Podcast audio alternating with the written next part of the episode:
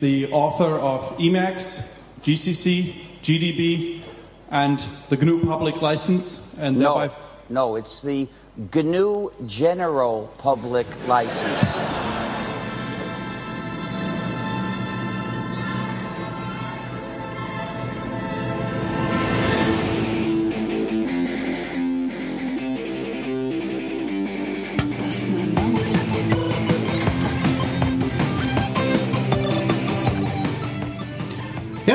Hier bei Lola 92.4.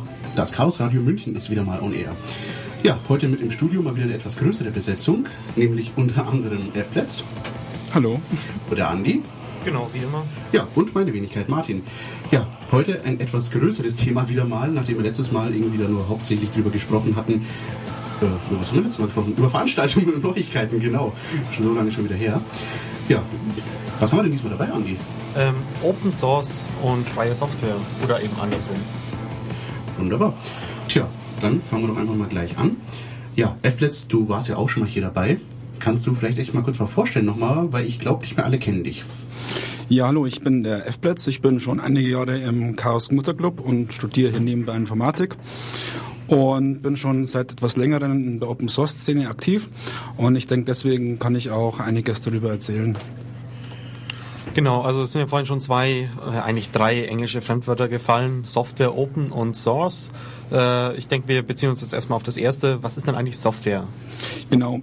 Software ist im Gegensatz zu Hardware, ähm, was die physikalischen Bestandteile des Computers sind, äh, ist Software das äh, nicht physikalische im Endeffekt. Das ist, sind die ähm, Anleitungen, nach dem der Computer im Endeffekt rechnet. Also die meisten nennen das wahrscheinlich Computerprogramm, also sowas, äh, ja, vom Betriebssystem, sei es Linux, sei es Windows äh, oder eben Texteditoren, also Word, Genau, Word.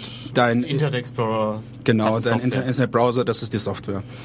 Und da ist es eben wichtig zu verstehen, äh, Software wird mit äh, in der Regel in Programmiersprachen geschrieben. Es ist so ein bisschen angelehnt an, an die äh, echte Sprache. Und ähm, Programmierer ähm, ähm, benutzen eben das, um dem Computer zu sagen, was er zu, was er zu tun hat. Und das Interessante dabei ist, während so Programmiersprachen im Prinzip so ein kleiner Text ist, äh, oder ein Pro Programmcode so ein kleiner Text ist, den man einfach lesen kann, ähm, so als Mensch gibt es den Maschinencode, den der Computer versteht, ähm, den man als Mensch nicht lesen kann. Genau, also ganz am Anfang konnte man äh, Computer sozusagen nur mit dieser Maschinensprache programmieren, aber das ist halt einfach lästig. Also du brauchst Genau. halt Faktor äh, 20 bis 30 oder so, um, um sowas wirklich effizient zu programmieren. Äh, Zeit, also du brauchst einfach viel, viel mehr Zeit, wenn du das direkt jeden, in jeden einzelnen... Genau, wenn ich zum machst. Beispiel eine einfache mathematische Formel ähm, irgendwie äh, eine einfache mathematische Formel ähm, ähm, implementieren will, also das ähm, programmieren will im Endeffekt, sodass äh, ein, ein Ergebnis rauskommt, dann kann es sein, dass ich in normalen Programmiersprache eine Zeile schreibe mit vielleicht 20 Zeichen und in dem Maschinencode, äh, man nennt den auch Assembler, kann sein, dass es irgendwie 20 Zeilen sind äh, und äh, mit sehr kryptischen Befehlen eben. Und das kann man eben als Mensch nicht verstehen. Deswegen schreibt man in einer idiomatischen Sprache, die man als Mensch versteht und wo man auch irgendwie äh, damit denken kann und in, in den Strukturen denken kann und nicht so hart auf Maschinenebene runter. Genau, also es passiert dann meistens auf Englisch oder so in der Richtung. Genau, wobei es auch deutsche Programmiersprachen gibt, lustigerweise. Ja, aber in der Praxis wird es nicht... In der Praxis wird es nicht eingesetzt, genau. Genau. Aber das heißt, wenn ich was ändern möchte, dann brauche ich eigentlich diesen Quellcode. Genau. Und das Interessante dabei ist eben, bei den ganzen, ganzen Software, die man so bekommt, von Microsoft zum Beispiel, Windows oder auch Word, bekommt man eben nicht den Source Code dazu. Das heißt, man kann nicht nachschauen, wie die Software funktioniert. Man kann nicht Bugs, also Fehler äh, fixen, die man irgendwie findet. Oder einfach nur erweitern, weil man zum Beispiel ähm, noch eine extra Funktion einbauen will. Das kann man im Maschinencode zwar theoretisch auch machen, aber es ist sehr, sehr aufwendig. Wieso denn? Weil man das eben, um, um das zu verstehen, muss man wirklich den gesamten Code lesen. Und dann musst du aber Millionen Zeilen von Code lesen. Und das kann man als Mensch sich einfach nicht mehr merken. Es gibt zwar Tools, um das zu vereinfachen, aber es ist wirklich schwierig. Also man muss das Aber- sich so vorstellen, äh, in Maschinensprache ist ist so eine einfache Aufgabe wie 5 plus 1 äh, sind da irgendwie sechs Zeilen, was man in der, im Quelltext als eine Zeile schreiben kann und sofort versteht, weil man halt einfach Pluszeichen sieht und also man erkennt einfach als Mensch, das sind Pluszeichen, man erkennt, das sind Zahlen und dann kann man das ausrechnen. Genau. Wobei es natürlich so Freaks gibt, äh, sogenannte Reverse Engineer, die eben den versuchen, den Quellcode zu verstehen und dann zu verstehen, wie das funktioniert und eventuell Sachen zu verändern. Zum Beispiel die Cracker-Szene, wo sich Leute einen Spaß draus machen, irgendwie mit den Kopierschutz von Programmen zu umgehen, indem sie einfach den Maschinencode direkt abändern. Genau. Und damit sind wir eigentlich auch schon bei den zweiten zwei Begriffen, also Open und Source, steht einfach für offene äh, Quellen, also Quelltext. Der Programmcode. Das ist genau das. Also wenn man Open Source Software hat, dann hat man, äh, dann bekommt man sozusagen zu seiner Software, die man äh, kauft oder sonst irgendwo bezieht, äh, eben den Quelltext mit dazu und kann da selber Änderungen vornehmen. Genau, und äh, um das, das, wie das, diese Begriffe überhaupt sich definiert haben, wie das entwickelt haben und so weiter, wollten wir jetzt ein bisschen was zur Geschichte von Software und so weiter erzählen. Genau, so wirklich angefangen hat das Ganze äh, in Amerika in den 60er, 70er Jahren. Ähm, da hat sich ähm, vor allem MIT ähm, so eine kleine Gruppe gebildet, ähm, die da so einen ähm, Model Railroad Club betrieben haben, also so ein Also kleinen Eisenbahn, also Modelleisenbahn. Modelleisenbahn im Endeffekt, Ja. ähm, die sich einen Spaß draus gemacht haben, dran, dran rumzutüfteln und dran zu arbeiten. Und jeder konnte irgendwie was, was dran bauen. Und irgendwann kamen dann diese großen Computer. Ähm, es waren früher äh, ganz große Räume von irgendwie Rechenmaschinen, die extrem heiß waren und Geräusche gemacht haben Also und keine Ahnung. Halbes Fußballfeld oder? Halbes Fußballfeld, keine Ja. Ahnung.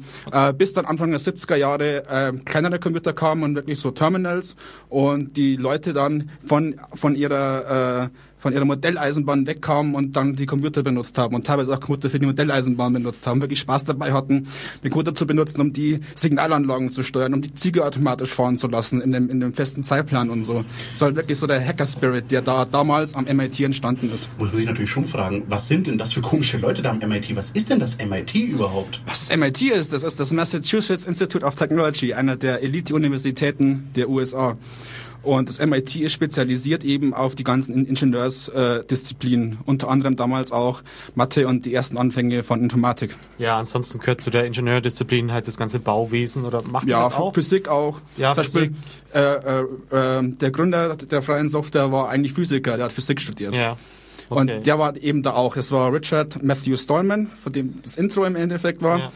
Ähm, der auch in, unter, unter den Leuten war. Und irgendwann ähm, hat er halt gemerkt, dass er nicht mehr reinpasst. Er hat an der Uni einen Job gehabt, ganz normal, war halt wissenschaftlich Angestellter und hat halt rumgebastelt. Das Problem war, langsam ähm, kam es ihm irgendwie auf, dass Systeme abgeschottet waren. Früher hatten die ganzen Systeme keine Passwörter, man konnte da machen, was man, was man wollte. Irgendwann wurden dann Passwörter eingerichtet und die ganzen Maschinen abgeschlossen.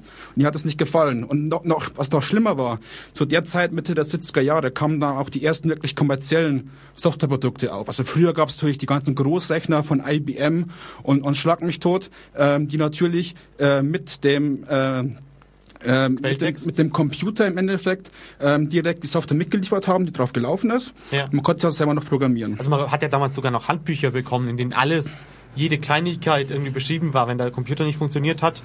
Ähm, dann gab es da so richtige Hand, äh, How-Tos, wo man Schritt für Schritt durchgegangen ist und wenn das nicht funktioniert, dann ist mal da mit dem Oszilloskop nach und äh, dann hat, findet man halt irgendwie den, den Käfer oder sowas, der sich da eingenistet hat und wieder einen Schaltkreis kaputt gemacht hat. Der Also, berühmte Bug, genau. genau, beim Bug. Gut. Ja, aber auf jeden Fall begann sich so die, die, diese Szene zu ändern. Es waren vorher als, als, als so Hobbyisten, die Spaß daran hatten und langsam wurden die halt- haben, wurden natürlich fertig mit ihrem Studium und haben angefangen halt zu arbeiten. Und was, was, was, haben, was konnten sie? Programme schreiben. Und, die und da hat sich die Community so ein bisschen gespalten, in die, die Geld verdienen wollten und die, die halt weiter so die Hobbyisten waren und dann weiter rumgebastelt haben. Also Geld verdienen wollten war, da, also wollte eigentlich damals äh, unter anderem Bill Gates. Bill Gates, ja. Der hat schon relativ früh angefangen, so während seiner Studienzeit, ähm, Microsoft zu gründen, mit sehr dubiosen Methoden. Ähm, das erste Betriebssystem, das sie hatten, haben sie irgendwie auch nur aufgekauft und dann einfach umgelabelt und, und weiterverkauft. Also so Microsoft, die Anfänge von Microsoft sind auch sehr dubios. Äh, MS-DOS war im Prinzip, äh, wurde im Prinzip nur, das MS-DOS 1.0 war nur ein umgelabeltes anderes System, das sie einem Programmierer abgekauft haben für sehr, sehr wenig Geld, also voll über den Tisch gezogen haben. Also rechtlich gesehen war alles in Ordnung, aber Rechtlich halt gesehen, ja. auf sozialer Ebene ist das nicht ganz unterstützenswert sozusagen. Wobei Genau. Microsoft natürlich da auch ein gewisses äh, Händchen für hatte, sage ich jetzt mal. Sie haben natürlich genau die Sachen aufgekauft, die sie gebraucht haben, wo sie gesehen haben, das funktioniert einigermaßen. Und so ging es ja dann auch immer weiter. Ich meine, irgendwann natürlich mit der Version 2 und 3 von DOS haben sie dann natürlich im Grunde auch nur überleben können und dann irgendwann selbst eine eigene Entwicklung anschieben können, weil sie einen Großauftrag bekamen sogar von, in dem Fall IBM, wenn ich mich nicht ganz irre.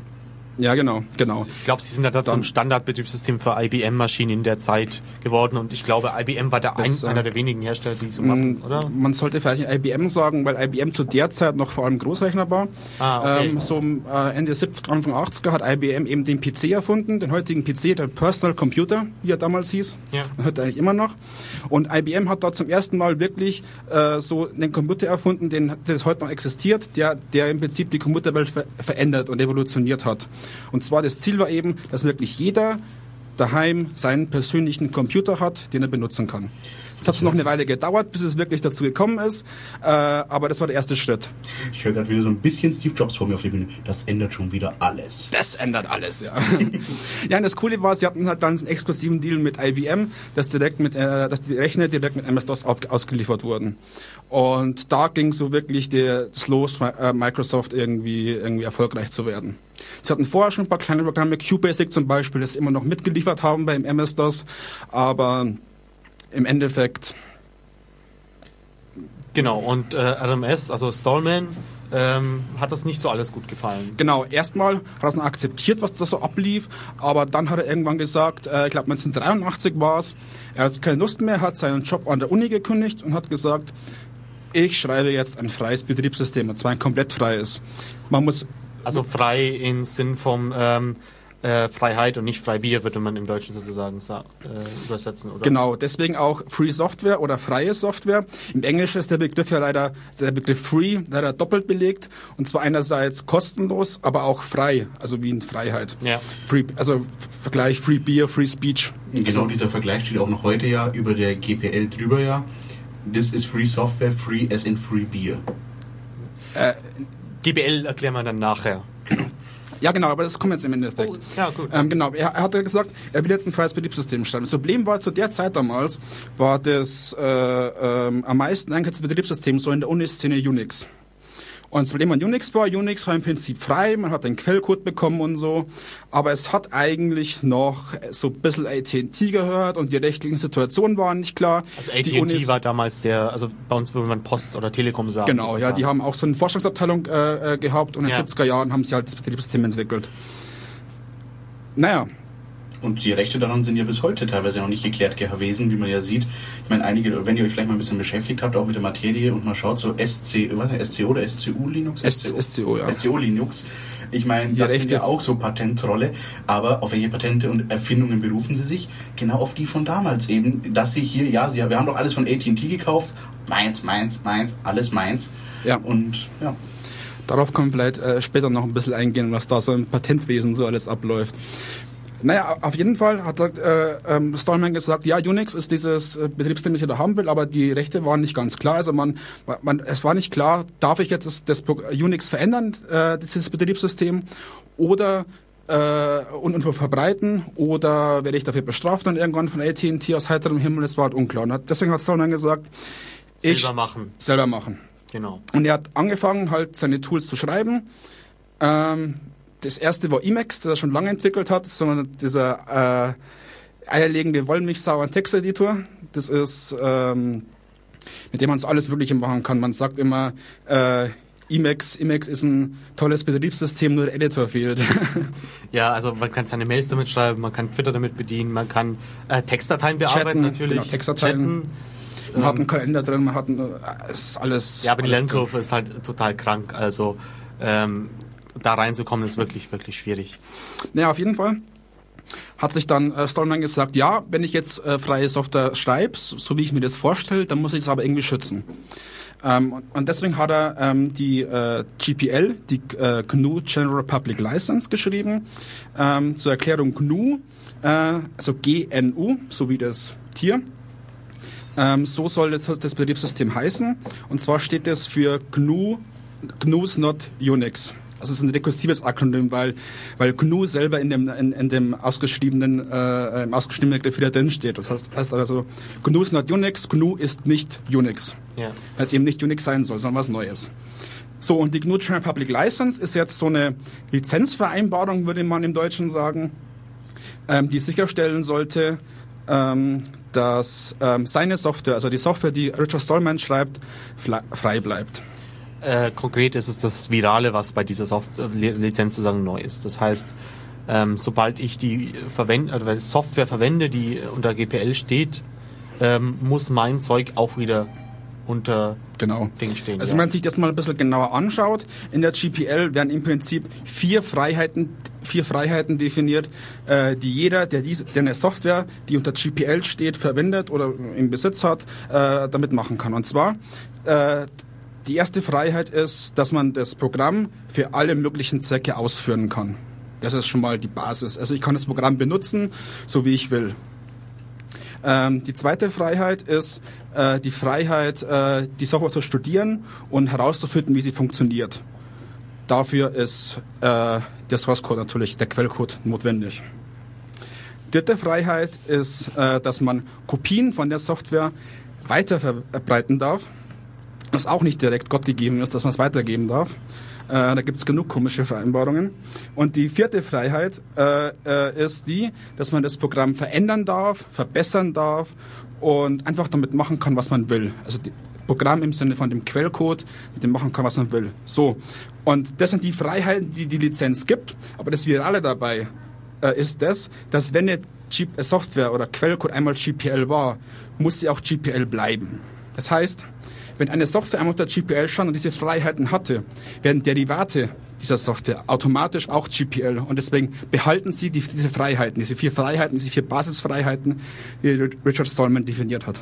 Also an sich, äh, rein rechtlich gesehen, äh, kann der Autor das natürlich unter einer zweiten Lizenz auch noch veröffentlichen, aber Natürlich. müsste dann halt allen anderen Mitautoren, die ihm Patches geschickt haben, also Änderungsvorschläge für die Software, ähm, auch fragen, ob die damit zufrieden sind. Und deswegen geht's in der Praxis halt, stimmt es genau, was du sagst. Sobald einmal Software GPL ist und da Leute mit rumschreiben, bleibt es auch GPL. Genau, und das, das wir alle dabei. Und dann hat eben Richard Stallman angefangen, ähm, auf Basis dessen ähm, sein GNU-System zu schreiben und hat dann äh, noch die FSF, die Free Software Foundation, gegründet. Also quasi noch so ein, so ein Verein, so eine Organisation drüber, die das Ganze managt und, und Spenden sammeln kann und so weiter. Und ja, es hat sich ganz gut entwickelt. Ende der 90er Jahre oder Ende der 80er Jahre, Anfang der 90er Jahre, so um 1990 rum, waren sie fast fertig. Und Also man muss nochmal erklären, was denn das System drumherum ist. Genau. Das sind so, äh, ja, so Programme, mit denen man Dateien kopieren kann, mit denen man Dateien umbenennen kann, mit denen man... Im, Äh, Im Prinzip die Basissoftware deines Computers, mit dem du erstmal ähm, die ganzen äh, äh, äh, normalen Tätigkeiten erledigen kannst. So also da können auch Dateisysteme und so weiter dazu, oder? genau, aber im Prinzip ähm, ähm, die, die Treiber, um deine Hardware anzusteuern, gehört dazu. Ähm, es, es- und eben, eben ähm, Hilfswerkzeuge, damit du den Computer sinnvoll bedienen kannst. Alles, was wir sozusagen heutzutage als Gott gegeben hernehmen, wo wir nicht uns erst Gedanken machen müssen, wo muss ich es mir besorgen, damit ich diese und jene Operation jetzt durchführen kann. sondern Also nein, eben nicht sind. ganz, weil ähm, ein großer Teil fehlte nämlich. Bei dem GNU-System fehlte noch der Kernel. Und das Lustige ist, die, die, die GNU-Leute haben sich äh, ein supergeiles äh, System überlegt, um den Kernel zu schreiben, was aber leider viel zu komplex war. Deswegen haben sie Jahre gebraucht, äh, diesen Kernel ähm, stabil zu kriegen. Ähm, Hurt hieß der. Und lustigerweise ist bis heute noch keine stabile Version oder keine, keine endgültige Version davon raus. Das ist auch so dieser, dieser Gag äh, unter, unter, äh, in, in der freien Software-Szene, dass das Hurt niemals rauskommen wird. Und bisher hat sich das noch bestätigt in den letzten, wie lange ist jetzt her, 25 Jahren. Aber man soll hier nie die Hoffnung verlieren. Es gibt ja noch so ein großes Vaporware-Ding. Ja. Vielleicht erinnert euch Duke Nukem 3D. Wie lange haben wir darauf gewartet? Und Leute, es ist rausgekommen. Also noch nicht ist, noch ist nicht alle Tage Abend. Also, Martin, aber es ist rausgekommen und Es war es war nicht gut. Ja. und naja, das stand ja auch nirgends. Also für die Leute, die jetzt nicht so in der Game-Szene drin sind, das war so ein Spiel, das ewig angekündigt wurde äh, und ja, jetzt dann eben mal rauskam. Genau. Äh, gut, äh, Linux war der Linux, genau. das ist das andere große Projekt. Ähm, und zwar hat ähm, 1990 äh, ein Student aus Finnland, äh, Linus Torvalds äh, sein Name, ähm, angefangen, eben genau diese vielen Komponente zu schreiben. Und zwar auch nur, weil er sie brauchte. Er wollte, sich, er wollte sich damals halt mit seinem neu erworbenen Rechner irgendwie in die Uni ein einwählen und er wollte keine Software kaufen. Oder, oder er hat es einfach selber geschrieben. Er hat angefangen, ähm, so einen kleinen Terminal-Emulator zu schreiben und daraus entstanden ist dann der Kernel, ähm, ähm, den wir im Prinzip heute kennen. Und das ging ganz lustig los, weil Linux ist so, ist so, ein, so ein ganz cooles Beispiel, wie schnell sich so, so äh, äh, sowas entwickelt, weil Linus Torvalds hat dann irgendwann, ich glaube im August war es, 1991, ähm, ein Posting im Usenet geschrieben. Also das Usenet war das damals, was man heutzutage als Forum bezeichnet Genau. wird oder eine Gruppe bei Facebook Genau. sozusagen für die Ähm, Leute, die Da heutzutage gab es da gab's eine Gruppe für die Entwicklung von Minix, auch so ein äh, freies äh, Unix-System, ähm, aber ähm, an der niederländischen Uni geschrieben von Andrew Tannenbaum. Man sieht es ist von aus einer Uni, deswegen sehr akademisch und eher nicht für den Plugins-Einsatz tauglich. Deswegen hat Linus halt ent, äh, entschieden, ja, da, da schreiben wir halt einfach neu. Ähm, das Interessante dabei war, dass Minix und Linux, wie äh, äh, Linus sein äh, Kernel nannte, ähm, beide auf Unix-Prinzipien aufbauten. Und lustigerweise GNU von Richard Stallman ba basiert auch auf Unix-Konzepten. Das heißt, man konnte die ganz einfach miteinander verheiraten. Hat man da, also das, das heutzutage äh, hat man dafür dann eine POSIX. Äh, Gab es den damals schon oder? Ähm, zu dem Zeitpunkt bin ich mir jetzt ehrlich gesagt nicht sicher. Das ist nur eine Standardisierung von ähm, Interfaces Ja. im Endeffekt. Also dazu gehört im Prinzip, dass man immer die, die normalen Schrägstriche verwendet und nicht die Rückstriche wie Windows. Es gehört, aber, es gehört aber auch Ja. dazu, dass man keine Nee. Laufwerke hat, sondern einen Dateipfad wie- und so weiter. Wir, wir sind schon wieder etwas weiter unten, weil es sind Okay, ja. die Interfaces von, von der Basiskomponente, die ganz am Anfang, wenn man den Rechner einschaltet, äh, ähm, im Prinzip direkt danach geladen wird. Ähm, Also auch die sind da schon definiert, oder sind sozusagen schon da in diesem Unix-Ding genau, einheitlich. genau, und wie man dann mit, miteinander, miteinander kommuniziert. Und so das- quasi so eine, so eine, so eine Art Protokoll, Ja. wie, wie, man sich, wie man sich zu verhalten hat, wenn man zum Beispiel jetzt die Soundkarte ansprechen will oder was auf dem Bildschirm ausgeben will oder so. Okay, und das heißt, dass, ähm, weil beide sich in diesem Unix-Universum zu Hause fühlten und sich an die, die üblichen Regeln da gehalten haben, haben Leute, es hat nicht mal Linus Torvalds selber gemacht, Leute haben angefangen, es zu kombinieren und direkt ein Jahr danach irgendwie Distributionen rauszubringen. Also ein Paket aus Linux und GNU und die GNU äh, äh, ähm, ähm, also äh, und das zu kombinieren und auf, auf Disketten zu packen und einfach Leuten zu schicken. Weil damals muss man wissen, das Internet war nicht schnell. Wenn man Linux äh, von äh, äh, in den USA runterladen wollte, aus Finnland, aus einem FTP-Server aus Finnland, hat es Stunden gedauert. Und Wenn nicht sogar Tage. Also ich meine, das waren ja damals Zeiten noch wirklich, wo irgendwie, äh, ich habe ein 56K-Modem, da war man schnell ja, von unterwegs. wegen, der noch. man muss sagen, die ganzen Leute, die da aktiv waren, waren natürlich an Unis. Die hatten, also im, Ver im Vergleich zu, damals fette Anwendungen, aber wenn man es heute anschaut, das war halt irgendwie nicht brauchbar. Ja, und vor allem, ähm, das, ja, vor allem, ähm, ähm, damals gab, war das auch noch nicht so schnell. Das lag hauptsächlich daran, dass, da, dass man damals noch keine eigene Internetleitung hat, hatte, sondern einfach das Telefonnetz mitbenutzt hat und das ist dafür halt einfach nicht optimiert gewesen. Gerade damals nicht. Ja. Man hat alles noch, alles noch analog gemacht. Also man hat erst die ganzen Daten nochmal in Töne umgewandelt und die dann wirklich über die Telefonleitung übertragen. Und das war halt nicht die beste Lösung. Gut. Das heißt, wir hatten jetzt das, so, ein- so ein Ding, das nennt sich GNU Linux. Ähm, Linux Kernel, also das, das Grundbaustein sozusagen, plus die ganzen äh, Tools, die man drumherum braucht Genau. äh, von GNU. Und wie ging es dann weiter?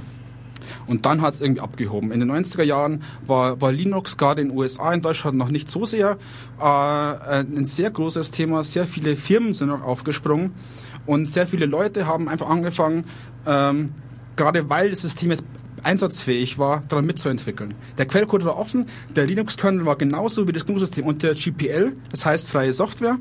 Ähm, die Leute konnten sich den Quellcode holen, Sachen dann verbessern und genauso ist es passiert. Äh, innerhalb von Tagen nachdem Linus den Kernel irgendwie veröffentlicht hatte, äh, hat er Patches bekommen oder, oder äh, Kommentare, Anmerkungen zu seinem Code, wie man Sachen verbessern konnte. Es hat Spaß gemacht und dasselbe macht er auch bis heute. Er bekommt äh, dauernd Verbesserungsvorschläge rein, die er sich anschaut und dann in den Kernel einbaut. Und äh, das ist, wie lange ist es jetzt her? 21, 22 Jahre. Ähm, Entwicklungszeit äh, an Linux. Es hat, glaube ich, noch nicht so wirklich, äh, wirklich viele äh, proprietäre Software auf dem Buckel. Ja, und ähm, das war im Prinzip so das, das Projekt, das dann den Begriff Open Source, beziehungsweise an sich freie Software, äh, was ja nicht dasselbe ist, dazu Genau. später mehr, ähm, hat im Prinzip populär gemacht. Und dann haben auch Leute hergegangen und das versucht auf andere Softwarebereiche anzuwenden, oder? Also andere, wenn es jetzt, weil nicht alles ist ein Betriebssystem. Ja, natürlich. Also das ganze GNU-Ökosystem, das um den Kernel drumherum war, war, war ja auch im Prinzip Software-Tools, die halt äh, frei waren. Es gab, es gab noch von viel mehr Leuten Sachen geschrieben. Nachdem eben Linux populär äh, wurde, haben äh, die Leute eben angefangen, auch ihre eigene Software unter GPL zu stellen, weil sie sahen, es machen Leute und es macht Sinn, das zu machen. Ähm, Mitte der 90er Jahre weil du gerade von Open Source geredet hast, kamen dann einige Leute auf den Plan, die den Begriff freie Software nicht gut fanden. Und zwar aus Marketinggründen. Es waren halt eher, eher so diese, diese Industriefraktion, diese äh, Leute, die halt mit ihrer Software auch ein bisschen Geld verdienen wollten. Und damals war freie Software nicht wirklich ein Businessmodell, das irgendwie, das irgendwie funktionieren würde. Naja, man muss verstehen, das war die Zeit des Kommunismus. Äh, da war der große böse Feind. Äh, Naja, wir sind, wir sind schon in den 90ern, da war Okay. Russland Ja, okay, schon, stimmt, da war das schon wieder weg, War ja. der eiserne Vorhang schon weg. Okay, ja, Aber natürlich, in, vor allem in Amerika war die Angst definitiv noch groß, glaube ich. Ja. Und was ist denn jetzt der Unterschied zwischen freier Software und Open Source? Naja, ähm, freie Software, ähm, äh, da gibt es eine Definition von der FSF, was primär auf die GPL zutrifft oder auf ein paar andere Lizenzen. Ähm, bei Open Source ist das ein bisschen weiter gefasst. Ähm, es gibt die Open Source Definition, die irgendwie zehn Punkte hat, die die Lizenz erfüllen muss, äh, wenn, äh, wenn man sie als Open Source bezeichnen kann. Es gibt, wie viele Lizenzen? Es gibt einige Dutzend Lizenzen äh, mittlerweile, die alle verschiedenen Anwendungsbereiche abdecken. Äh, wenn sie diesen zehn Anforderungen entsprechen, dann äh, bekommen sie dieses Open Source Gütesiegel. Und da gehört das Spiel dazu eben, wie auch schon äh, bei der GPL, bei Richard Stallman, dass sie frei verbreitet werden können zum Beispiel, dass der Source Code äh, verfügbar ist, dass man ähm, abgeleitete Werke irgendwie machen kann, also dass man das verändern kann.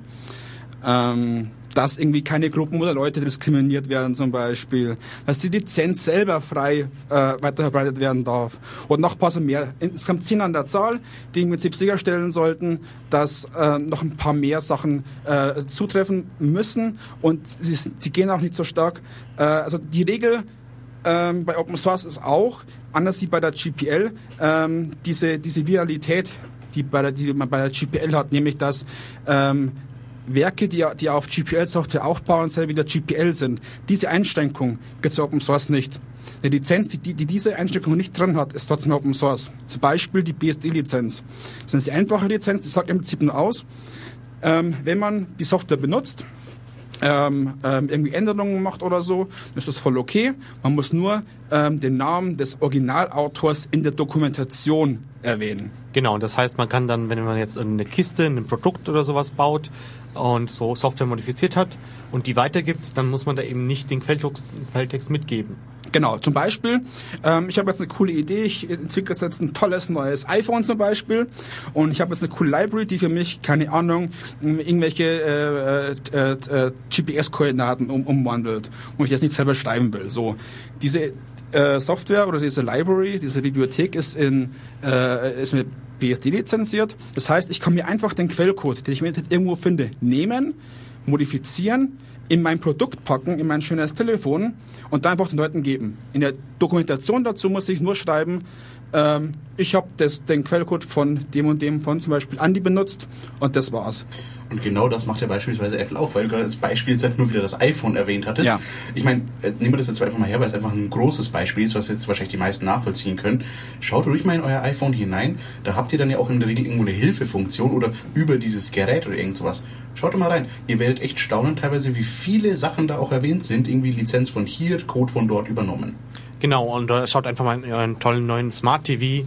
Ähm, da ist auch die GPL mit drin. Könnt ihr jederzeit nachlesen, wenn ihr mal was Sinnvolles sehen wollt. Eben. Im Vergleich zur den TV-Programm. Und eine Library, die mir sofort einfällt, die garantiert überall drin ist, wird sein, die libjpack, oder libjpack, die garantiert überall eingebaut wurde. Gut, aber wo wir schon von Lizenzen sprechen, eine Lizenz erwähnen wir jetzt halt noch in kurzer Zeit. Die Lizenz, wo festgelegt ist, es ist frei wie freies Bier und ein Freibier hat sich jetzt Plätz und Andi auch auf jeden Fall verdient. Wir machen eine kleine Musikpause und werden uns ein kleines Chiptune kaufen, einem recht bekannten Internet-Meme anhören. Vielleicht kennt ihr es ja. Wenn ja, sagt einfach Ups, ja, toll, geht nicht, brauchen wir einen anderen Rechner. Gut, dann machen wir es von dem hier. Ein Chiptune-Cover. Viel Spaß dabei.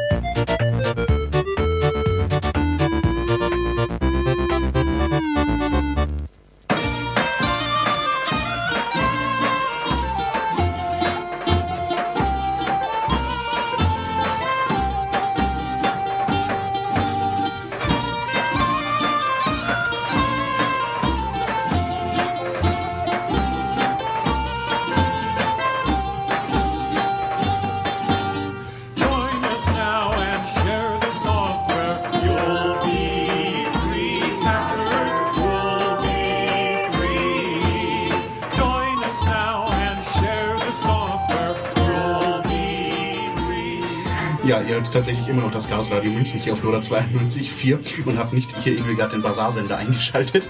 Äh, nein, das, was ihr da im Hintergrund hört, äh, das ist tatsächlich ein echtes Lied, was auch unter einer äh, offenen Lizenz veröffentlicht wurde. Ich glaube, ich mich nicht ganz irre, sogar auch Creative Commons Musik. Äh, es ist der Free Software Song, gesungen tatsächlich von Herrn Stallman persönlich. Äh, davor hätte ich übrigens äh, auch noch ein Chiptune-Cover vom Trollolo-Mann. Äh, den genauen Lied tun wir hier in die Show Notes rein. Das ist irgendwas Russisches, das kann man selbst nicht aussprechen. Ja, äh, jetzt ein paar Worte zu diesem wunderbaren Lied, was ich jetzt in Kürze mal abschießen werde. Ja, machst du. Ja, Richard Stallman muss man äh, muss man wissen, ist halt ist halt so ein sehr fundamentalistischer Typ.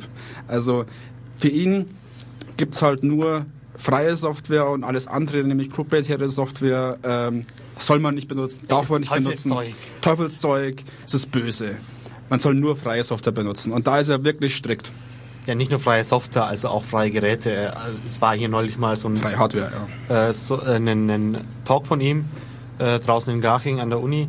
Äh, gibt eine Aufzeichnung auch davon, auch in den Shownotes. Und da hat er total gegen Kindle gewettert. Äh, er hat nennt es, äh, hat irgendwie so einen ganz seltsamen Namen draus gebastelt und so weiter.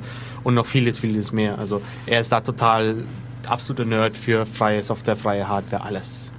Na, im Prinzip hat er auch recht. Und, und das Beispiel gerade veranschaulicht es ja. Irgendjemand nimmt, nimmt deine Software, die du frei ins Internet gestellt hast, und benutzt sie einfach. Ohne, du hast vielleicht Credit über, über, die, über die Dokumentation, aber die liest doch keiner. Sprich, du hast nicht wirklich was davon, dass jetzt ein Apple kommt zum Beispiel und deine Software benutzt und, und, und das war's dann im Endeffekt. Du wirst niemals, niemals mehr dav- davon sehen.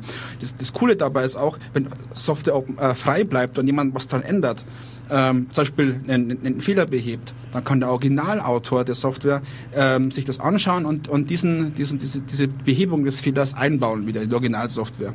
Wenn zum Beispiel Apple kommt und, und, und, und so eine Library einfach so nimmt ähm, und vielleicht noch Sachen behebt, Fehler behebt, dann werden diese, diese, diese Fixes für die Fehler niemals mehr zurückkommen Naja, den originalen Autor. Weiß man jetzt nicht genau. Also es gibt auch durchaus äh, Beispiele, wo Bei Apple nicht. ähm, wie ist das mit mit Chromium und äh, WebKit und so weiter? Ja, WebKit ist halt, ist halt einfach eine Library, die äh, Apple äh, Open Source anbietet. Aber da ist auch noch Kalkül dabei, damit alle den nutzen. Ist natürlich auch schön, wenn jemand WebKit einfach nutzt, zählt er auch gleichzeitig, oder zumindest mal indirekt in die Statistikzahlen natürlich von äh, WebKit und äh, dem ganzen Webbrowser von Apple hinein. Ist natürlich auch ganz praktisch für die. Ähm, WebKit muss man noch erklären. Das ist die die Rendering Engine, also das Ding, was euch äh, in eurem Browser, es sei denn ihr nutzt Firefox oder äh, Internet Explorer. Bitte nicht mehr benutzen Internet Explorer. Ja, das ist genau. nicht freie Software. Weiche Andi. Ja, ja. Ähm, die Bildchen und den Text und so weiter auf dem Bildschirm malt, wenn ihr im Internet surft. Also Chrome, Safari, auf, auf eurem Android-Telefon, auf eurem äh, Smartphone äh, von Apple. Ja. Und da ist ja auch der Witz an der Sache. Ich meine jetzt, halt, okay, ähm, die Lizenzen, wir sprechen die ganze Zeit hier über Lizenzen. Es gibt ja auch unter anderem eine Lizenz hier zum Beispiel unter der OpenStreetMap, darüber hatten wir schon mal kurz gesprochen gehabt, ja zum Beispiel ihre Karten veröffentlicht, die ja jetzt auch von Apple verwendet wurden. Und hat man auch gesehen, wie toll das teilweise funktioniert, eben mit der Attribution, äh, Attribution, Entschuldigung, ich mein Englisch ist heute wieder echt kaputt, ähm, wo Apple natürlich das jetzt eingebaut hatte in das, ich glaube, Naja, also 5 oder so. Diese- dann auch nur nach einem öffentlichen Aufschrei ihnen eingefallen ist, ach ja, wir wollten ja sagen, von wem die Daten kommen. Naja, das, dieser Fall ist noch ein bisschen komplizierter. Ich glaube, äh, wir können mal eine eigene Sendung zu OpenStreetMap machen.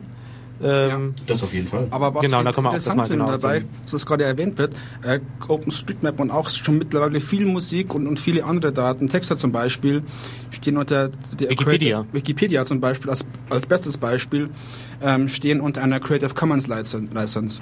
Und Creative Commons ist im Prinzip ein Projekt, das diesen Gedanken der freien Software, des offenen Quellcodes, der, der, der Wiederverwendung von, von, von vorhandenem Wissen im Endeffekt ähm, ähm, weiterträgt, weg von den Computern in die reale Welt. Das heißt, äh, in die Musik, in Ja. die Literatur, in allgemein in Daten. genau. Also Texte, also Wissen, Genau. dann äh, Kulturgüter, Filme, Musik. Das sieht man aber auch sehr schön, äh, wo der Trend hingeht. Der Trend geht zu einer, zu einer Wissensgesellschaft. Und zwar einer Wissensgesellschaft frei von Schranken. Die Leute, die Leute wollen das. Und da, da, äh, dagegen steht, worauf wir jetzt einfach kurz ein können, eingehen können, das Urheberrecht und das Patentrecht. Naja, das kommt immer drauf an. Also sicher, du könntest, wenn du das Urheberrecht nicht hättest, könntest du auch deine normalen Lizenzen nicht durchsetzen. Äh, wenn, dann musst du sagen, dass das Urheberrecht, so wie es momentan gelebt wird, also mit GEMA und, und drumrum und so weiter. Ja, absolut. Aber man, man, man muss sich nur, nur vorstellen, wie viel, äh, ähm, wie viel äh, äh, kreative, äh, äh, äh, kreative Arbeit man wieder benutzen könnte, wenn es das Urheberrecht in einer abgeschwächten Form geben würde. Zum Beispiel in Deutschland ist es ja so, wenn jemand einen Text schreibt oder irgend, irgendwas, irgendwas produziert, ähm, dann hat er erstmal ein Urheberrecht drauf. Und das gilt 70 Jahre. Also man kann sein Urheberrecht ja auch nicht abtreten. Man kann Man nur, kann's auch nicht Man abtreten, kann nur ja. die Nutzungsrechte abtreten in, in Form von jeder darf das verwenden oder so in der Richtung. Genau. Und das, man- Einzige, das Einzige, was da halt nervt, ist, dass du teilweise Schutzfristen hast, die nach dem Tod irgendwie, also es gibt jetzt diese Harmonisierung weil, äh, des Urheberrechts innerhalb Europas und sie haben sich, glaube ich, auf 60 Jahre nach dem Tod des Autors Ich glaube sogar 70 Jahre. 70, äh, Ja, sie 70. haben da ein bisschen rumdiskutiert. Ähm, in in den USA hat man schon den, den, den Gag, ähm, dass immer sobald äh, Mickey Mouse, äh, Mickey Comics, Mouse, ja. Comics auslaufen, dass dann das nochmal schnell ver, äh, verlängert wird, dass das niemand anders verwenden kann. Naja, ist aber kein Gag. Das ist, das ist Ja, es ist Tat so. Tatsache. Also, äh, okay, sie haben neulich jetzt mal Weil- verpasst, irgendwie was. Äh, es sind jetzt ein paar Zeichnungen open so, äh, gemeinfrei, aber das, die sind schon wieder dabei, das zu ändern. Und das ist halt eigentlich, also 70 Jahre nach dem Tod des Autors, es, es müssen nicht noch zwei Generationen der Nachfahren des Autors irgendwie was davon haben. Die sollen doch selber Geld verdienen. Genau. Wobei, also in, in, dem Fall, in dem Fall hilft das Urheberrecht auch ein bisschen, weil wir eben so, so sagen, dass äh, Software oder Texte frei bleiben äh, sollten, ähm, ähm, ähm, enforcen kann. Also man, man zwingt Leute dazu, dass es halt frei bleiben kann, indem man, also Richard Stallman äh, nennt es Copyleft, weil im Englischen heißt der Urheberrecht Copy, Copyright und ähm, Richard Stallman spricht immer Copyleft, weil halt das, das Copyright umdreht äh, in, in, in, äh, äh, und einfach äh, so halt die Freiheit sicherstellt. Genau, es gibt dann auch so ein schönes gespiegeltes C äh, mit dem Kreis drum, also das Copyright-Zeichen, eben Copyright, das ist nach rechts geöffnet, Copyleft ist nach links geöffnet. Genau. Und vielleicht, wenn wir, jetzt schon bei diesen, bei diesen ganzen, ganzen Fachthemen sind, können wir noch ganz kurz in, ins Patentrecht vielleicht einsteigen, weil viele Leute wissen nicht, was der Unterschied ist. Copyright hat man automatisch, wenn man irgendeine, irgendeine Sache erstellt. Na, Moment, Moment. Ähm, du musst das Copyright aus dem Amerikanischen unterscheiden und das Ja. deutsche Urheberrecht. Äh, weil im, im Deutschen äh, kannst du das Urheberrecht, wie gesagt, äh, nicht abtreten. Das Copyright in, in, in Amerika kannst du durchaus abtreten. Und das wird ja eben praktiziert, wie der Stichwort Mickey Mouse, auch teilweise. Genau, also im, im, im, im angloamerikanischen Raum spricht man dann von äh, Public Domain, wenn das, wenn das Werk gemeinfrei ist und man wirklich alles damit machen kann. Ist auch ein fe- feststehender Begriff im Endeffekt. Ähm, ja, aber im Prinzip Copyright ist, ist, ist, eine, ist, eine, ist ein Schutz von, von Sachen. Man nennt es auch geistiges Eigentum, auch wenn der Begriff irgendwie äh, total daneben ist, weil man kann irgendwie nicht Gedanken oder so besitzen. Es ist kein, kein Eigentum, es ist ja keine Sache an Es sich. sind immaterielle Es sind Güter. immaterielle also Güter, ja. totales Schwachsinn, aber man, man hört es hin und wieder in den Medien. Und das ist eigentlich, eigentlich ein Unding. Naja, aber wenn man, wenn man jetzt über- überträgt, was Patente sind, äh, wenn ich, jetzt irgendwas Neues entwickle, zum Beispiel ähm, irgendeine, neue, neue Technik, bleiben wir gerade bei dem Beispiel, um irgendwie GPS genauer zu machen. Ich habe jetzt eine cool, coole neue Technik gefunden, um, um irgendwie GPS genauer zu machen. Also Dann- GPS ist das Global Positioning System Genau. ähm, und das ermöglicht dir zum Beispiel, dass deine Navis äh, funktionieren. Genau, da habe ich jetzt äh, eine Methode gefunden, um die Genauigkeit um 50% zu verbessern. So, was, was ich jetzt machen kann, ähm, ist das zu veröffentlichen und das ist ja ei- eigentlich eine Idee. Also hat man erstmal, äh, äh, trifft das Urheberrecht oder das, das Copyright trifft da nicht so zu. Äh, weil, weil eine Idee, eine Idee kann man äh, nicht wirklich, nicht wirklich mit Copyright, äh, Copyright oder Urheberrecht schützen. Deswegen wurden Patente erfunden. Eigentlich um so typische Erfindungen äh, äh, ähm, zu, zu schützen. Naja, auch, auch nicht so, stimmt auch nicht so ganz, weil ursprünglich war es auch äh, dafür gedacht, dass ähm, die Leute ihr Zeug dokumentieren und dass dann eben nach einer gewissen Schutzfrist Ja, die Dokumentation für aber alle verfügbar steht. Der Unterschied ist ja, ähm, ähm, Copyright oder Urheberrecht hat man automatisch, indem man, indem man eine Sache, eine Sache produziert quasi. Das ist bei einem Patent nicht so. Du musst, wenn du jetzt eine neue Idee hast, die Idee dokumentieren, wie du schon gesagt hast, musst du Patentamt laufen mit deiner Dokumentation und dann Monate warten äh, und dann sagt das Patentamt, okay, diese Idee ist neu, die gab es noch nicht. Du hast jetzt das Recht, ich glaube, im, im Deutsch, in Deutschland ist es so, 20 Jahre lang ähm, diese Ach, das Idee nur zehn. oder zehn, es kommt, kommt darauf an, aus welchem Ja, ja, Bereich. genau. Ich glaube, äh, zehn Jahre ist bei, bei, bei Medikamenten. Okay. Äh, Pharmaindustrie ist, glaube ich, zehn Jahre. Aber ich dachte, es waren 20 Jahre. Was dann natürlich auch sehr abstruse Früchte teilweise trägt, gerade im Pharmabereich, aber da können wir vielleicht auch noch kurz ein Wort ja, genau. verlieren. Das sind Tipps und Ideen. Und jeder andere, der diese Idee benutzt, um ein Produkt herzustellen, ähm, der äh, äh, macht sich im Endeffekt strafbar. Es ist nicht ja, oder erlaubt. muss ich halt eine Lizenz holen. Genau, es ist nicht erlaubt, das zu machen. Und deswegen äh, ähm, muss er erstmal um Erlaubnis fragen, ob er das machen darf. Und in der Regel läuft es dann so ab, Firma A geht zur Firma B und, und, und fragt, wir würden gerne diese Technik einsetzen, die ist voll super. Dann sagt Firma, Firma, Firma B zur Firma A, okay, ähm, für 10% eu- eu- eu- eures Gewinns an dem Produkt könnt ihr das einsetzen. Und dann dürfen sie es benutzen. Entweder sie einigen sich dann oder dann heißt es, nein, du bist doof, das ist mir viel zu teuer, ich gehe dich jetzt verklagen, weil das ein Basispatent ist, was sozusagen ein Grundlagenpatent ist, was zwingend du mir ver- verkaufen musst zu einem äh, FRAND nennt sich das ja das, äh, äh, weiß man noch gerade das Akronym? Also im Grund, ich weiß jetzt auch nicht, was das Akronym genau steht, aber im Grunde läuft es darauf, es ist eine nicht diskriminierende Lizenzierung, eine faire und nicht diskriminierende Lizenzierung. Was ja zum Beispiel der Punkt ist, diesen Begriff hat man deswegen vielleicht schon mal öfters gehört in letzter Zukunft, äh, in, aktueller Gegenwart. Äh, wie zum Beispiel jetzt seit viel mal Apple und Samsung sich da gegenseitig die Köpfe eingeschlagen haben. Äh, du hast mir das aber nicht unter Franz lizenziert. Ja, doch, habe ich doch, aber du mir nicht das und jenes. Also um das auch wieder konkret zu machen, äh, wer diese iDevices kennt, äh, die hüpfen immer so, wenn man da unten an bei so einer Liste, die man scrollen kann. Ans Ende gelangt Genau, also Rubberband, äh, also Gummizug im Prinzip. Das heißt, wenn man es raufzieht, merkt man, das geht immer, geht immer lang schwerer weiter sozusagen. Also geht immer weniger, bis es sich gar nicht mehr bewegt. Und das ist zum Beispiel einfach geschützt von Apple. Das heißt, wenn ich sowas für Android oder so implementieren möchte, was es dann zufälligerweise ist. nein, ist im Innen nicht. Also das, das ist ziemlich hart, wenn du da dagegen gegen Ah, stimmt. Nee, Android hat natürlich sich etwas anderes ausgedacht. Stimmt. Bei Android tut es nur aufleuchten, wenn du das machst. Genau, also und sie muss, also im Quelltext ist es sogar drin. Äh, nur ist es halt auskommentiert, weil sie damit sonst äh, diese Lizenz, äh, die, das Patent verletzen, ver, verletzen würden. Wo man sich natürlich fragen kann, ist sowas wirklich patentwürdig oder nicht, aber hat Naja, mal leider jemand gesagt, ja, ist es. Und Ist es vor allem halt dann, wenn es x Jahre im Einsatz ist, möchtest du halt eigentlich, dass es dann alle verwenden können. Und äh, mit der Marktabdeckung, die Apple momentan in manchen Staaten hat, fallen sie eben auch wieder in diese Kategorie rein, dass sie eigentlich jetzt zwingend äh, sinnvolle Lizenzen an andere Leute geben müssten. Ja, das Problem ist halt, gerade im Softwarebereich, ähm, dass die Pat- Patentämter sich da meist nicht auskennen, einfach alles Mögliche ähm, ähm, genehmigen, so patent, äh, patentieren. Und da ist das das Problem, dass das ganz komische Auswirkungen trägt. Wie, wie das ein Beispiel, ganz äh, in den 90er Jahren war zum Beispiel auch der Rechtsklick patentiert. Niemand durfte eine Maus mit, mit einer rechten Maustaste bauen. Ich meine, Ja, oder, jemand kurz den Mac oder die anschaut. Download, Download-Balken. also, dass die immer größer Ja, werden genau. und so weiter, je, je ist weiter halt so, dein Download ist. Äh, Also, Trivialpatent. Und es, es geht darum, wenn ich, wenn, ich, wenn ich Software schreibe, dann ist das erstmal eine sehr kreative Arbeit. Und, und in meinem Gedankenprozess kann ich ja auch auf diese Lösung kommen, aber, aber aus eigenen Stücken, ohne jetzt diesen Patentantrag ge komplett gelesen zu haben oder alle möglichen Patentanträge, die es gibt, gelesen zu haben. Und heutzutage, jetzt ist es irgendwie 20, 30 Jahre her, als es gestartet ist mit Softwarepatenten, ähm, gibt es so viele Softwarepatente, dass du nicht drumherum kommst, wenn du irgendeine, so irgendeine Software schreibst, dass du Patente verletzt damit. Das heißt, Software schreiben heute ist so ein bisschen wie auf einem Minenfeld äh, äh, ru- rumtapsen. Zumindest, in der, zumindest wenn du weltweit äh, tätig sein möchtest, weil Genau. Sof Softwarepatente in, in der EU gibt es einfach nicht. Oder es sind nicht erlaubt, weil ich das verstanden habe, oder? Nee, nee, die sind schon erlaubt. Ich dachte, da wären wir ein bisschen freier als, äh, als in Amerika. Ja, was, was, was meinst du mit Freier? äh, also ich dachte, dass man bei uns nicht so Trivialpatente so leicht hinbekommt. Aber okay, dann müsste man einfach mal nochmal Im nachforschen. Zweifelsfall muss man es halt eben erstmal anfechten.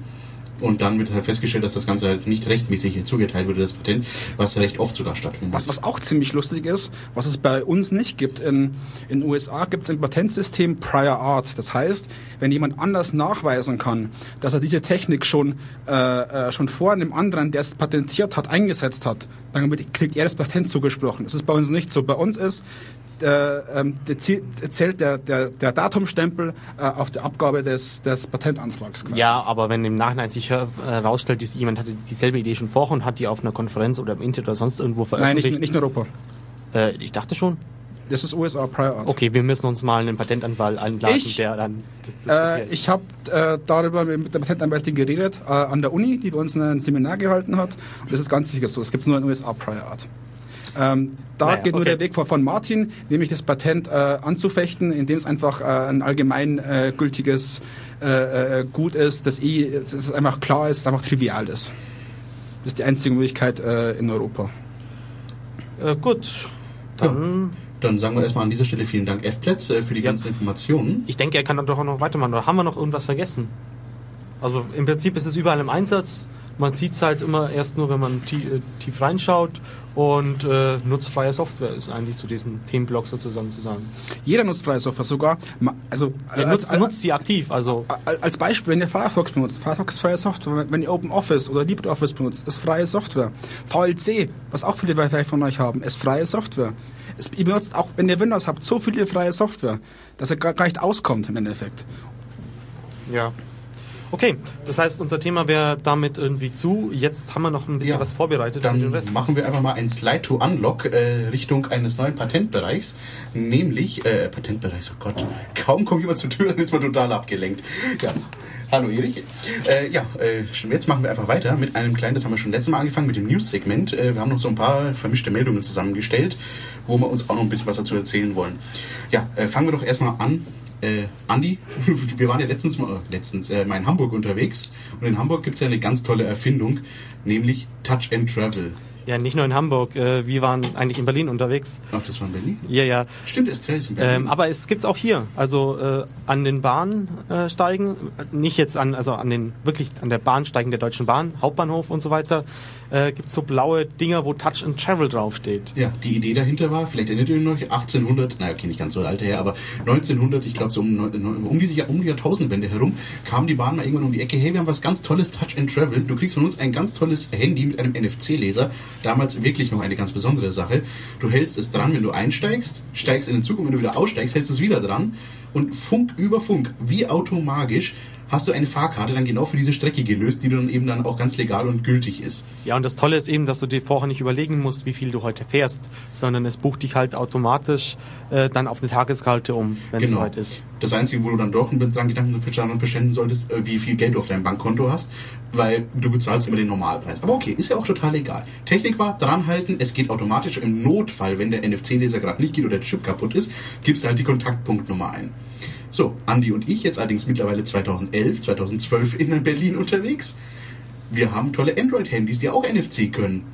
Und da gibt's auch Touch and Travel mittlerweile. Stellte sich heraus, wenn man das dran hält, tut überhaupt nichts. Die Geräte können das zwar lesen, aber naja, die Bahn hat es einfach nicht implementiert. Die Bahn hat tatsächlich es geschafft, das Touch in Touch and Travel zu vergessen bei sämtlichen Geräten und dass man nur noch sich wirklich einchecken konnte, wenn man einen Zahlencode eingibt oder sich per GPS lokalisieren lässt oder irgendeinen Barcode fotografiert. Also genau die Idee mit dem, ich hechte gerade noch in den wegfahrenden Zug hinten rein, wirklich total weg dabei. Naja, also mir persönlich wird es auch einfach gefallen, wenn ich einfach die Haltestelle auswähle und dann mein Telefon das halt automatisch vorschlägt.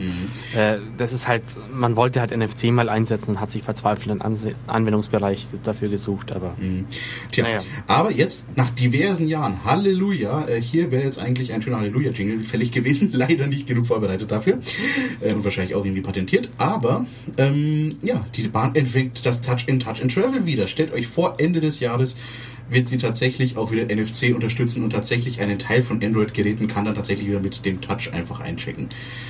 Ja, da sagen wir vielen Dank Deutsche Bahn, dass ihr tatsächlich das wieder eingeführt habt. Also ich persönlich sag's mal, weil dieses Abfotografieren und wenn man schnell ist und dann noch schnauft und ganz wackelt, ist echt schrecklich. Genau, und die, die zweite Newsmeldung äh, ist sozusagen Neues aus dem Bereich der Netzneutralität. Und zwar haben wir da zwei Dinge. Einmal wurde festgestellt, dass ähm, Internetverbindung einfach gedrosselt wird. Ähm, so, aber wenn man seltsamerweise einen Speedpod, äh, also einen Speedtest, also einen Test, der de- deine Geschwindigkeit misst, ähm, aufruft, dann äh, ist es dann doch wieder ganz schnell. Und das kann man dann auch benutzen, wenn man einen Download laufen hat und parallel den Speedtest macht, dann geht der Download plötzlich ganz schnell. Ja, der Witz an heißt, du brauchst ja nicht mal einen echten Speedtest. Es reicht ja, wenn du nur eine Webseite aufrufst, wo irgendwas von Speedtest in der URL drin ist. Ja, also total Banane eigentlich. Ja, Also das die Provider optimieren quasi auf Speedtests. ja, es ist krank, es ist krank. Aber gut, dass wir hier keine irgendwie zwei Klassen Internetgesellschaft oder so haben. Ne? Ja, also das Zweite, was ich aus dem Bereich Netzneutralität berichten wollte, war jetzt, ähm, äh, die Telekom hat jetzt ein tolles, äh, tollen Tarifvariante, wo Spotify mit dabei ist. Das ist so ein äh, Internet-Musikstreaming-Anbieter und das ist im Prinzip das erste, ist eigentlich ein Dammbruch. Das ist das erste Mal, dass ein äh, Anbieter gezielt äh, bevorzugt wird, weil ähm, wenn alles, was du bei diesem Tarif von Spotify hörst, geht nicht von deinem Datenvolumen weg. Und äh, es ist eigentlich, also ich, ich verstehe nicht wirklich, warum die das jetzt machen und, und was sie sich da ist ja, Dinge- es aber- steht auch im direkten Gegenzug oder Gegensatz dazu, weil äh, vielleicht kennen Sie einige Zipgate, eine deutsche Firma, die ja Internettelefonie anbietet, per Voice over IP, die ja tatsächlich genau dasselbe Konzept bei der Telekom angefragt hat. Hallo, könnten wir vielleicht gegen Aufpreis irgendwie sowas bekommen? Ne. Antwort? Nope, können wir nicht. Naja, aber es, es benachteiligt halt alle anderen. Und deswegen soll doch einfach die Telekom nur blödes Kabel sein und nicht mit so blöden Dingern da anfangen. Ja. Ja, aber bei Zipgate hat, hat die Telekom schon, schon ein gutes Argument, weil die ja direkt in ihren Kernbereich, nämlich die Telefonie, eindringen will. Das ist bei Spotify halt nicht der Fall. Ja, gut, dann hoffen wir mal, dass die Telekom nicht auch noch zum Musiklabel wird, weil dann haben wir ganz düstere Zeiten.